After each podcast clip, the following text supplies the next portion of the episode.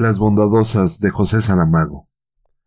En la vida de cada uno de nosotros hay siempre una vieja casa. La mía ya no existe. Durante más de cien años, sus cuatro paredes ciegas, digo ciegas porque no tenían ventanas, solo un póstigo, defendieron del frío y de la lluvia a quienes ahí vivieron. Defendieron es una manera de decir, porque en definitiva, en el invierno el agua se helaba en los cántaros y la lluvia encharcaba el suelo de tierra pisada.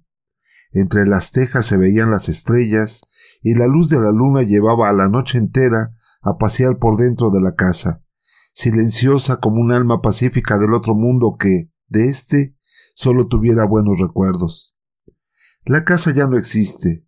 La demolió una historia de partijas y de odios fraternos, aullada ante el asombro de un rostro viejo.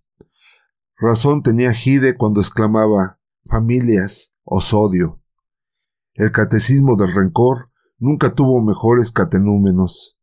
Eran cuatro palmos de tierra pobre y fueron disputados como si del mundo se tratase. Papel sellado, leyes y abogados alaron la herida, y ahí quedó una familia cortada en pedazos, y cada uno de estos pedazos gritando. Una historia como tantas. No vale la pena insistir. Me sobran ya razones para el pesimismo. Ante el espacio que la casa ocupó, me di cuenta de que el tiempo, pese a los estragos que nosotros hace, no tiene mucha importancia. Estar vivos es ya de por sí una victoria. Pero la desaparición de las cosas es grave.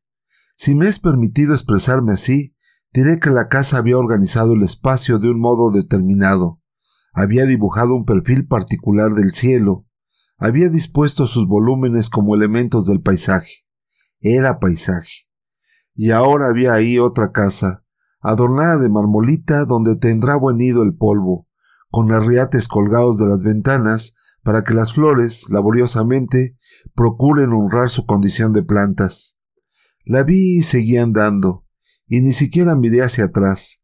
Nada tenía yo que ver con lo que ahí quedaba, una casa sin pasado, que algún día lo tendrá sin duda, pero que, moldeado en otro espacio, no será el mío. Así mueren las infancias, cuando ya no son posibles los regresos porque, cortados los puentes, bajan hacia el agua infatigablemente las vigas descoyuntadas en el espacio ajeno.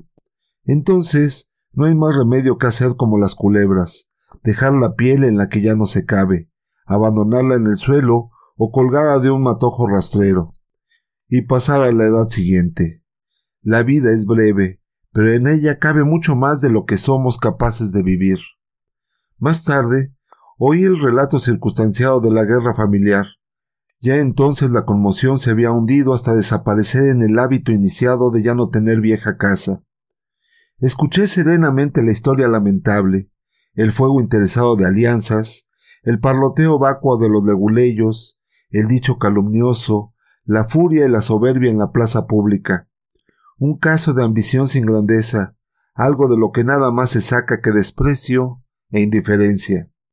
Pero me gané el día, porque en un momento determinado, cuando entraron los pormenores de la demolición, y ahí temblé por mí, lo que desaparecía era mi espacio, me dijeron que hasta vinieron al final las bondadosas.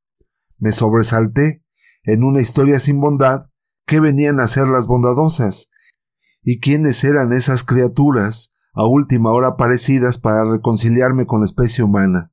No. No tardé mucho tiempo en entender.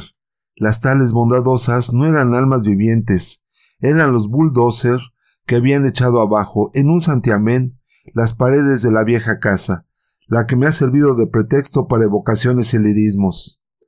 Me sentí profundamente satisfecho. Aquel pueblo, ante la palabra bárbara, le había dado un giro a la fonética y la había dejado consonante con la lengua. Para las gentes de mi tierra, los bulldozers, estas máquinas poderosas que con dos acometidas tiran un muro al suelo, desgarran tapias, empujan, nivelan, abren camino, son las bondadosas. Haz bondadosas. Perdí una casa vieja, pero he ganado una palabra nueva. No fue malo el negocio.